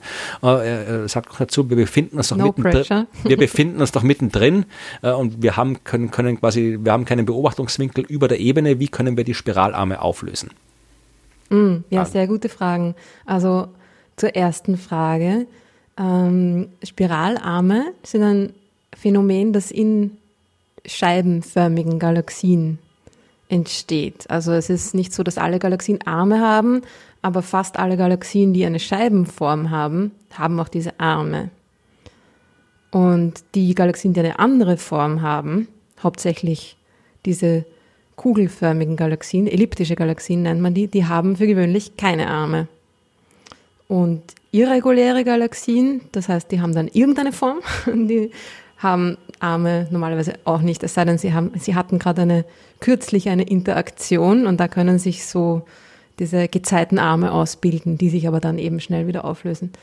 Äh, und es gibt ungefähr, naja, drei Viertel ähm, Spiralgalaxien im, im lokalen Universum zumindest, also im, im jetzigen, in unserer näheren kosmischen Nachbarschaft, ist ungefähr, ja, so drei Viertel aller Galaxien sind, sind Spiralgalaxien. Das heißt, ja, die meisten Galaxien haben Arme, aber nicht alle. Und entstehen tun sie äh, durch Dichtewellen.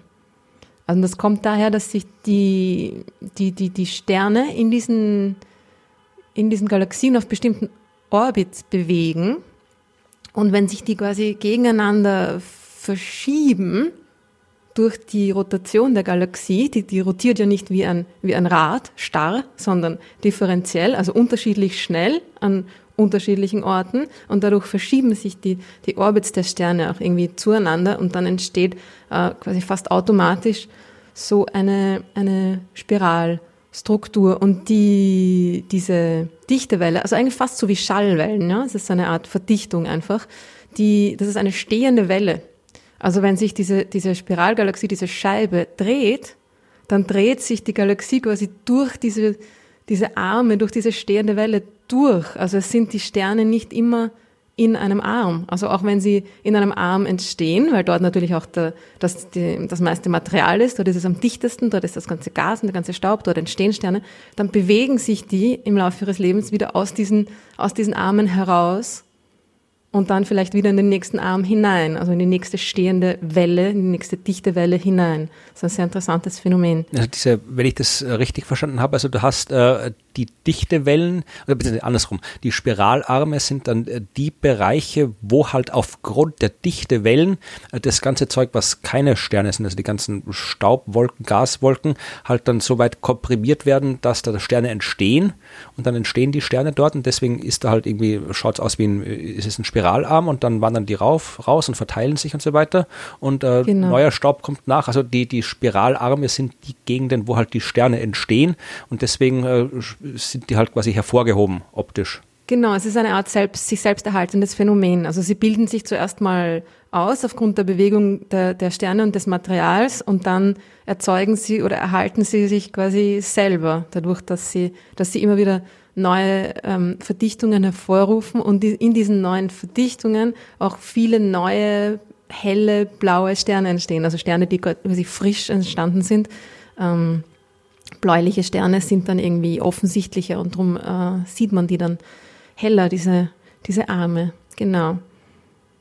So, dann kam noch die, die andere Frage von Uwe, woher weiß man, dass unsere Milchstraße eine Spiralgalaxie ist? Ah, natürlich, weil bei den anderen ist es natürlich leichter, weil die sieht man ja von oben, von außen.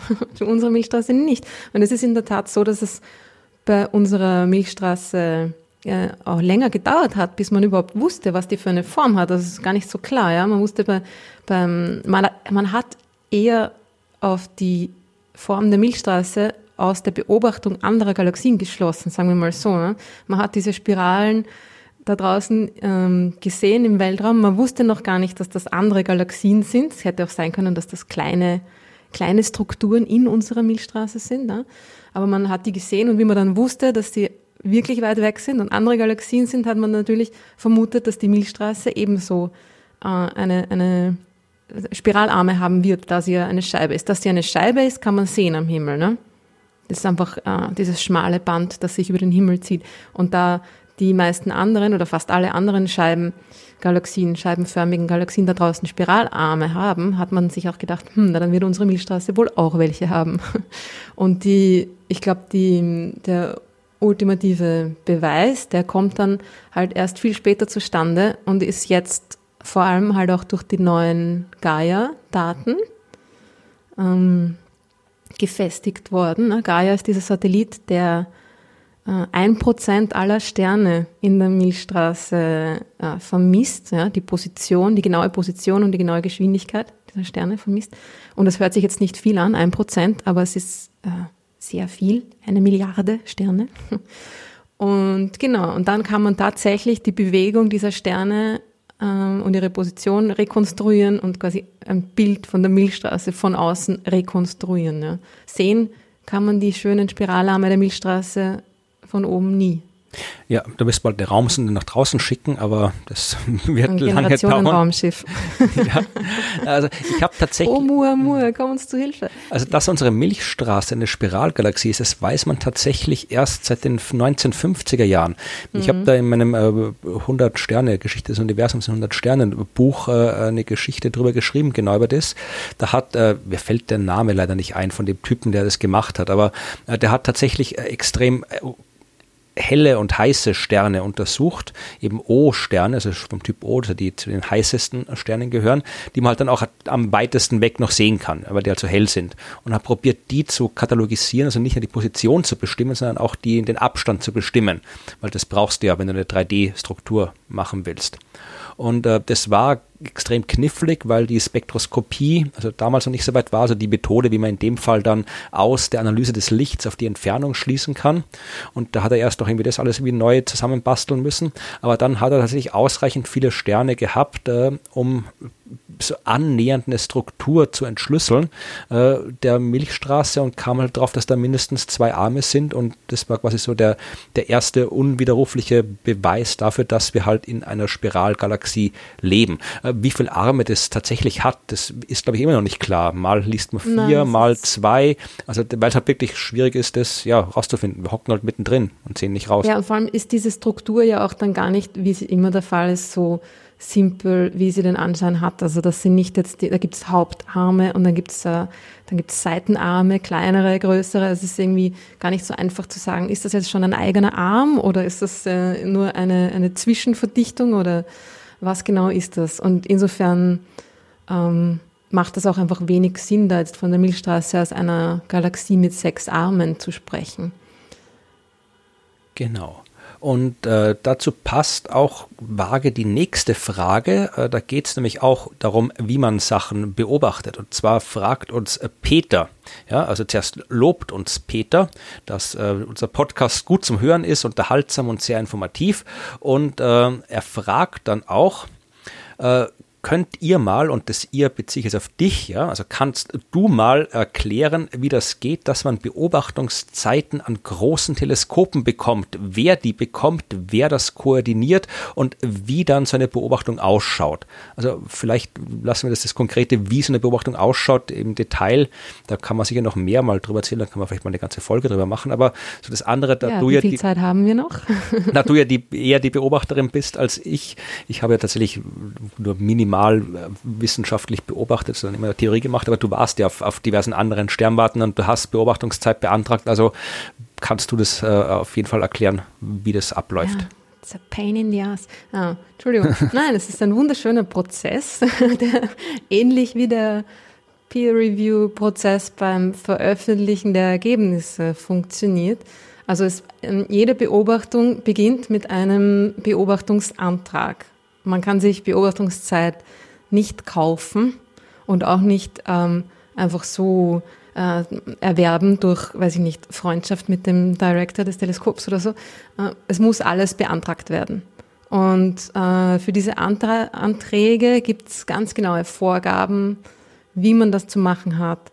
Man muss beschreiben, was man vorhat, warum und was für einen Benefit das Ganze dann hat, was für einen Nutzen, was, was will man herausfinden und was ist der, der breitere Nutzen für die Scientific Community. Man muss äh, quasi seine Beobachtungen im Vorhinein auch schon simulieren. Also es halt jedes, jedes Teleskop hat irgendwie ähm, Software, Online, Webseite, wie auch immer, Simulatoren, wo man genau ähm, sich anschauen kann, welche Auflösung man braucht, um welche Beobachtungszeit, welche, was auch immer, Charakteristiken man haben muss, um sein wissenschaftliches Ziel auch zu erfüllen. Ja? Wie lang muss ich das Teleskop auf diese Galaxie von mir aus richten, um herauszufinden, ähm, wie viel Masse sie hat. Ja? Was, was genau brauche ich, damit ich meine Berechnungen mit einem guten, äh, annehmbaren Fehler auch durchführen kann. Und das muss man alles argumentieren und belegen und so weiter und so fort. Und dann, wenn dieser Beobachtungsantrag fertig ist, bei den meisten Teleskopen ist es zweimal im Jahr, dass man so einen Antrag stellen kann. Und dann muss er natürlich noch begutachtet und bewilligt werden von einem Panel, also von einer, von einer Jury, quasi, die auch aus äh, anderen Astronomen und Astronominnen besteht. Ähm, genau. Und wenn die dann das für gut befinden und für gut, gut vorbereitet befinden, dann werden diese Beobachtungen auch durchgeführt. Allerdings ist es, also die, es kommt ein bisschen aufs Teleskop an, aber bei den großen Teleskopen ist es ungefähr die Quote so 1 zu 10, also 10, 10 Prozent der beantragten Beobachtungen werden auch tatsächlich bewilligt. Nicht, weil die anderen alle irgendwie scheiße sind, sondern weil es einfach ähm, sehr beschränkte Zeit gibt. Ja. Das, das, heißt, das ist echt nicht so leicht. Ich glaube, da ist dann, ich, ich habe das ja zum Glück nie machen müssen, weil es ist so ein Antrag, das ist ja nicht irgendwie so ein, so ein Formular, das du schon mal ausfüllst, da sitzt ja wie Wochen dran, an so einem Ding zu schreiben. Und äh, dann also du steckst schon mal sehr viel Arbeit rein, ohne zu wissen, ob es dir was bringt am Ende. Und mhm. äh, dann die Begutachtung dauert auch wieder ewig. Und äh, das Problem ist also, selbst wenn du, wenn du gute Forschung machst, die wirklich auch gut beurteilt wird, äh, es ist halt nicht genug Zeit für alle da, wie du gesagt hast. Also ich kann mir durchaus vorstellen, dass es da halt wie auch so politische Sachen gibt. Also dass wenn du jetzt quasi was erforscht, was jetzt gerade nicht so so äh, das, das, das aktuelle Top-Thema ist, dass du dann vielleicht äh, weniger Zeit kriegst, als wenn du jetzt irgendwie hier gerade das, das neue, coole, heiße Thema untersuchst. Ich weiß nicht, spielt sowas eine Rolle oder? Ja, na, ich glaube, es ist natürlich spielt sowas eine Rolle. Aber es ist, es ist möglicherweise auch andersrum, dass wenn du ein Hot Topic äh, erforschen möchtest, dass dann die Wahrscheinlichkeit, dass jemand, ähm, dass der, der Referee, also die, die Person, die das begutachtet, äh, auch an diesem Hot Topic vielleicht arbeitet. Und das dann, ähm, ja, also da ist schon jede Menge Politik auch dahinter, ja, dass man, dass Leute, das, das sind alles Menschen, ja, die diese, diese Beurteilungen machen nichtsdestotrotz. Und die haben ihre eigenen Interessen.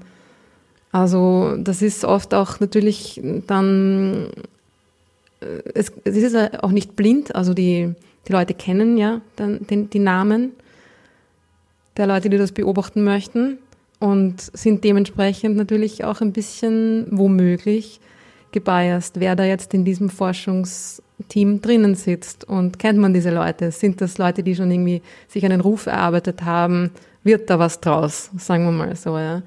Ähm, ja, also ich möchte jetzt hier niemandem irgendwie was unterstellen, aber es gibt da auf jeden Fall jede möglichen, alle möglichen ähm, Geschichten und Zusatzerschwernisse. Äh, ja, und wenn man dann Beobachtungszeit bekommen hat, was dann passiert, das klären wir mal extra. Aber wie gesagt, wenn man, du kriegst dann auch Beobachtungszeit halt irgendwie das an, an dem Tag von der Zeit bis zu der Zeit, also sowas, da kriegt man wirklich ganz genau zugewiesen, wann man mit welchem Teil was beobachten darf. Und äh, ja, wenn du Pech hast, ist das Wetter schlecht, ja, dann kann man auch nichts machen. Also genau. dann war das dann mal alles umsonst. Wenn du Pech hast, ist das Wetter gut und es explodiert irgendwo eine Supernova. und dann müssen sie alle Teleskope auf diese blöde Supernova richten. Also, also nein, es ist auch gerechtfertigt. ja. Kann einem alle, alle möglichen Dinge können einem dazwischen kommen. Und das ist natürlich auch sehr ärgerlich, wenn man zum Beispiel gerade an einer Dissertation arbeitet, wo man halt auch, wo man die Beobachtungsdaten braucht und darauf wartet und ähm, ja, sie einfach nicht daherkommen und das Wetter schlecht. Also meistens ist es so, dass wenn etwas wegen schlechtem Wetter nicht beobachtet werden konnte und man braucht mehr Beobachtungen unbedingt, äh, dann kann man es nochmal beantragen und dann wird es oft auch nochmal ähm, durchgeführt. Also das ja, aber wenn jetzt, also man rechnet irgendwie auch schon damit, dass man ungefähr nur, naja, also wenn man die Hälfte oder zwei Drittel von der Zeit auch wirklich Daten dafür bekommt, dann war das eh schon gut, sagen wir mal so. Das ist alles, ja. Äh, One of the joys of being an astronomer. ja, also ich, ich habe es ja gesagt, ich bin immer nur am Computer gesessen. Aber das ist praktisch, weil da musst du, naja, möglicherweise musst du auch irgendwie Zeit an einem Großrechner. Ja, habe ich nie gebraucht, aber da, da läuft es genauso. Ja, also da, aber da laufen die, die, die, Prozesse im Prinzip genauso. Ja. Also immer, wenn man große Geräte hat, die nicht beliebig genutzt ja. werden können, dann muss man sich streiten drum, wer sie benutzen darf. So, mhm. jetzt noch eine Frage und da bin ich sehr gespannt, wie du darauf antwortest, äh, weil ich wüsste eigentlich nicht drauf, wie ich antworten sollte. Äh, das fragt Erich. Ja, ist wirklich eine schöne Frage, habe ich so noch nie gestellt bekommen. Ähm, ich stelle sie dir einfach und du antwortest dann drauf, okay? Also, äh, okay. lassen sich Sonnenaufgang und Sonnenuntergang eigentlich objektiv unterscheiden? Also angenommen, man hat nur ein Bild oder eine Spektralanalyse ohne Information über Uhrzeit, Himmelsrichtung, Bewegungsrichtung. Right. also, wenn man sagt, man hat jetzt nur ein Bild und ob man daran erkennen kann, ob es sich darum um ein, dabei um ein Sonnenaufgangs- oder ein Sonnenuntergangsbild handelt. Genau. Also er sagt auch irgendwie, oh, äh, er erwähnt noch eine Spektralanalyse. Also Apple hat nur ein Bild oder eine Spektralanalyse. Bleiben wir beim Bild. Verstehe. Naja, ich meine, die Sonne ist die gleiche. Der einzige Unterschied ist, oder könnte, ein Unterschied könnte in der Beschaffenheit der Atmosphäre liegen. Ja. Also man könnte irgendwie sagen, dass es bei Sonnenuntergang normalerweise wärmer in der Atmosphäre ist als bei Sonnenaufgang, weil davor der Tag war und beim anderen davor die Nacht. Ähm, aber viel mehr fällt mir jetzt auch nicht ein, weil die Geometrie ist ja identisch. Das stimmt. Insofern, ja. ich glaube, objektiv unterscheiden könnte man die beiden nicht. Ich überlege gerade, also ich habe tatsächlich, ich habe das auch nicht, auf die Idee mit der unterschiedlichen Temperatur bin ich gar nicht gekommen, wie ich darüber nachgedacht habe. Ich überlege gerade, weil die, die Lichtbrechung hängt ja auch von der Temperatur ab, oder? Und du hast ja, äh, das Bild der Sonne wird ja verzerrt in, in äh, der Nähe des, des Horizonts weil äh, das sieht man, wenn die Sonne da leicht so, so deformiert ist, wenn sie da irgendwie über dem Ozean zum Beispiel auf oder unter geht, dann sieht man ja, dass die ein bisschen so gedäpscht ist, weil halt das Licht äh, unterschiedlich, äh, unterschiedlichen Schichten der Atmosphäre unterschiedlich stark gebrochen wird. Und wenn jetzt aber die Brechung von der Temperatur abhängt, was sie tut, glaube ich, dann wäre jetzt die Frage, wie groß der Effekt ist und ob der ausreicht, mhm. um das, das zu analysieren. Aber das weiß ich jetzt nicht. Äh, naja, und vor allem, also auch, es hängt dann auch zusammen mit der Beschaffenheit der Luft, also wie viel Staub da drinnen ist. Ich glaube, dass, also normalerweise ist äh, die Luft am späteren Nachmittag, frühen Abend auch irgendwie aufgewühlter, schmutziger. Und in der Früh ist es irgendwie ruhig. Stimmt, ähm, ja. Es müssten die Sonnen so irgendwie. Sonnenuntergänge eigentlich so, so röter sein als die Sonnenaufgänge. Wahrscheinlich sind sie das, ja. Allerdings ist es natürlich, also es kann ja genauso ein, ein warmer Morgen und ein kühler Abend gewesen sein. Also das ist natürlich jetzt äh, absolut zu unterscheiden ist es, glaube ich, nicht. Also es wird sich, es wird je nach Wetterbedingungen und atmosphärischen Bedingungen ähm, möglicherweise unterschiedlich aussehen. Aber hm. ja, also mir wäre jetzt auch nichts eingefallen, was da jetzt wirklich wo ein Unterscheidungsmerkmal dabei ist. Ja, interessante Frage, aber also wenn ich irgendwie dann, wenn mir noch irgendwie äh, irgendwas einfällt, dann sage ich Bescheid. Ähm, aber ich glaube, eigentlich objektiv zu unterscheiden sind die beiden nicht. Also ja, abgesehen von der Richtung, beim einen geht es nach oben, beim anderen nach unten, aber. ja, also vielleicht, wenn man eine Spektralanalyse macht, vielleicht das ist, war das zweite Möglichkeit, wenn du quasi nicht ein Bild hast, sondern die Spektralanalyse, also die, die einzelnen, das Licht in die einzelnen Farben aufspaltest. Das ist auch die mhm. Frage. Also das äh, normalerweise siehst du ja, du kannst ja aus Spektralanalysen Bewegungen ableiten. Aber ich frage mich, ob du dann ableiten kannst, äh, äh, dann die, die, die, die Spektrallinien ein bisschen verbreitert sind, wenn das Objekt, das die Spektrallinien erzeugt, sich bewegt. Ja. Und äh, ich frage mich, ob du aus der Spektral, aus der Linienverbreiterung ableiten kannst, ob das Ding rauf oder runter geht. Das weiß ich nicht. Das kann ich mir nicht, nicht vorstellen, weil du, die Bewegung ist ja die Geschwindigkeit der Bewegung und nicht irgendwie hm. die Richtung. Stimmt, außerdem ist es ja auch keine Radialgeschwindigkeit, das messt man in der Spektralanalyse nicht. Das Ding geht ja nicht, kommt ja nicht auf uns zu oder von uns weg, die Sonne, sondern hat ja den gleichen Abstand und geht nur rauf und ja. runter. Es ist auch irgendwie von der Frage, immer eine interessante Frage, aber man weiß normalerweise, wenn man einen Sonnenuntergang oder Aufgang auch sieht, ob es früh oder Abend ist. Ja, also ja, das schon, aber kann man schon vorstellen, wenn du jetzt irgendwie einfach nur ein Foto irgendwo findest und keine Metadaten hast dazu zum Beispiel und das irgendwie äh, ja. wissen willst, was da war. Ja.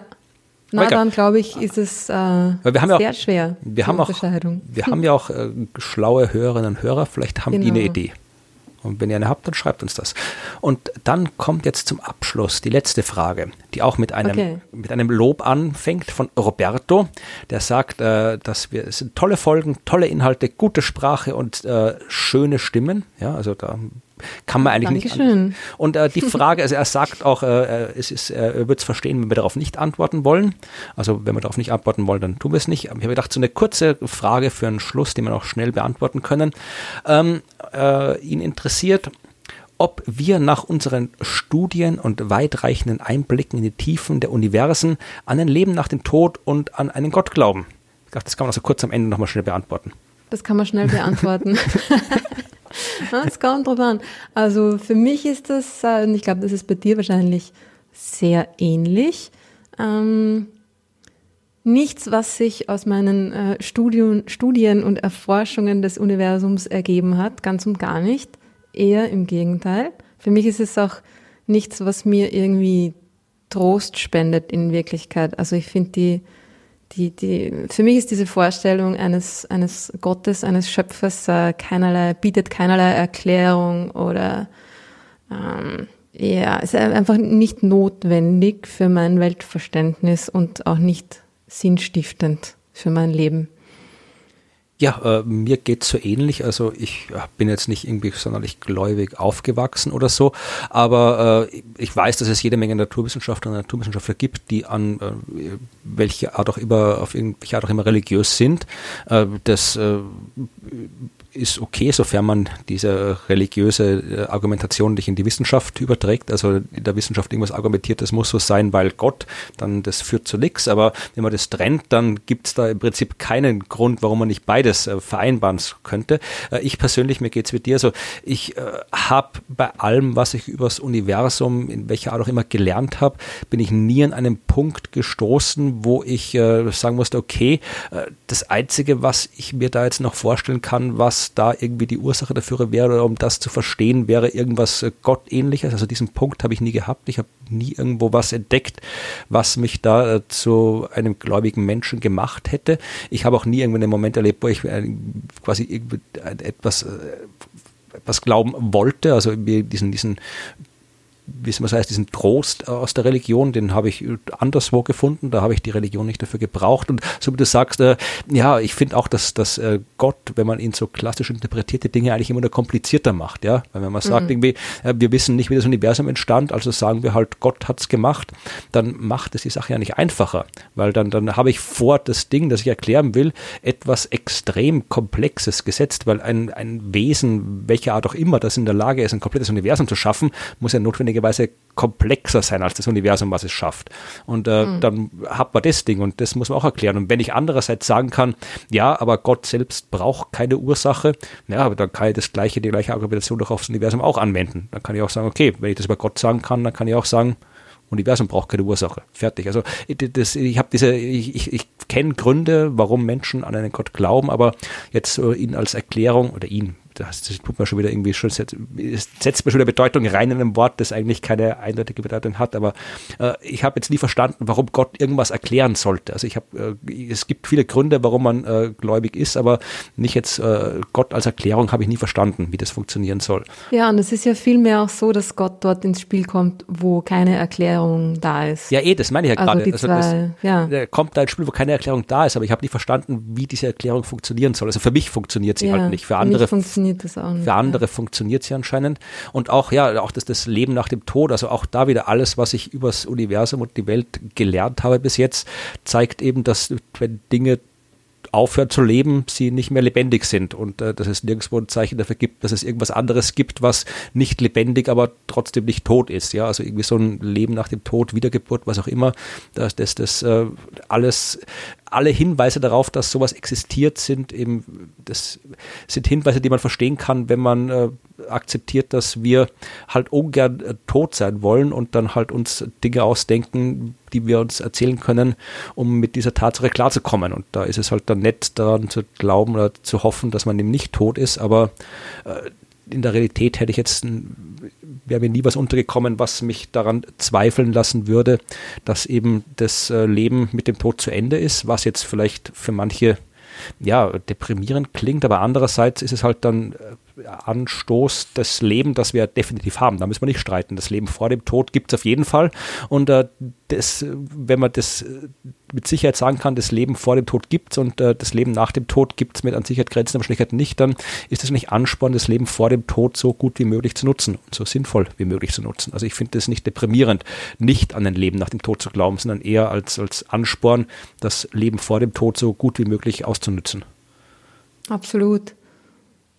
Und es ist ja auch so, dass das, das, das Leben nach dem Tod ist ja auch irgendwie so eine Metapher für etwas, was man zurücklässt. Das ist ja nicht quasi die, also von dieser Engelchenvorstellung haben sich, glaube ich, auch die meisten gläubigen Leute mittlerweile schon gelöst. Da geht es ja eher darum, um eine, eine Art von, ähm, was gebe ich weiter äh, an meine Nachfahren oder an die Gesellschaft oder, oder so. Ja. Und das ist ja, ja, ich glaube, diese, dieses, dieses klassische Leben nach dem Tod im Himmel, ja, von da uns, emanzipiert man sich, glaube ich, dann auch. Ja, von uns wird dieser Podcast bleiben, bis in Ewigkeit. oh Gott. Ach, da war er schon wieder. ja, also wie gesagt, das ist, äh, wir sollten, ich habe jetzt die Frage beantwortet, weil es halt tatsächlich was ist, was mir öfter mal äh, gefragt wird, aber ähm, es äh, soll schon, also wir haben, planen schon in Zukunft diese Dinge äh, zu trennen, weil sie auch getrennt gehören. Also die Wissenschaft kann einem nichts über irgendwas äh, Gottähnliches sagen und äh, die Religion kann einem nichts über Wissenschaft sagen. Also gewissen Sinne schon, aber das wird jetzt auch zu weit führen. Aber das sind zwei Dinge, die unterschiedlich sind und äh, es gibt Menschen, die können ein äh, religiöses Weltbild mit ihrem naturwissenschaftlichen Weltbild vereinbaren. Es gibt Menschen, äh, die tun das nicht und äh, beides ist okay, wenn man die anderen in Ruhe lässt. Genau. Gutes Schlusswort. Ja, dann war das das Schlusswort. Wir sagen noch, äh, wir machen das, äh, was, was man auch in der Kirche macht. Man sagt nämlich Danke. Äh, da gibt es auch das schöne Lied, das wir im Kindergarten gesungen haben, oder? Es ist Danke-Lied. Ja. Ich weiß aber nicht mehr, wie es ging. Nein, das singen wir jetzt nicht. nicht, okay. Aber wir sagen Danke für die Leute, die uns was gespendet haben. Ja, also wir unseren virtuellen. für eure schöne Spende. genau. Wir haben, um im Bild zu bleiben, unseren virtuellen Klingelbeutel herumgehen lassen. Und äh, die Leute, äh, die uns zuhören, äh, haben uns äh, manche davon haben uns Geld gespendet, was uns sehr freut, weil wir dadurch äh, ja, in unserer Arbeit bestärkt werden und äh, diese Arbeit auch fortführen können und äh, die Kosten dieser Arbeit zum Teil decken können. Und zwar gab es äh, Spenden von äh, Christoph per PayPal. Äh, das haben auch Raphael gemacht, Till, Stefan, Georg, Thomas, äh, Sebastian, der darauf hinweisen möchte, dass er äh, ein weiterer Sebastian aus der Liste der äh, spendenfreudigen Sebastians ist, von denen wir überraschend viel haben. Olaf hat uns äh, Geld gespendet und Samson und wir sagen beiden auch vielen Dank. Äh, Spenden per Steady und Patreon gab es in den letzten, äh, der letzten, seit der letzten Folge nicht. Äh, könnt ihr auch gerne machen, wenn ihr auf diese Art und Weise uns Geld zukommen lassen wollt. Wenn ihr uns kein Geld zulassen kommen wollt, dann gebt uns nichts, sondern hört euch das einfach an und erfreut euch daran und stellt uns Fragen, wenn ihr Fragen habt und wir bemühen uns, sie zu beantworten. Und zwar dann, wenn ihr die Fragen an fragen.dasuniversum.at geschickt habt. Wunderbar. Wir freuen, freuen uns auf euch und eure Fragen und sagen Danke und bis zum nächsten Mal. Tschüss.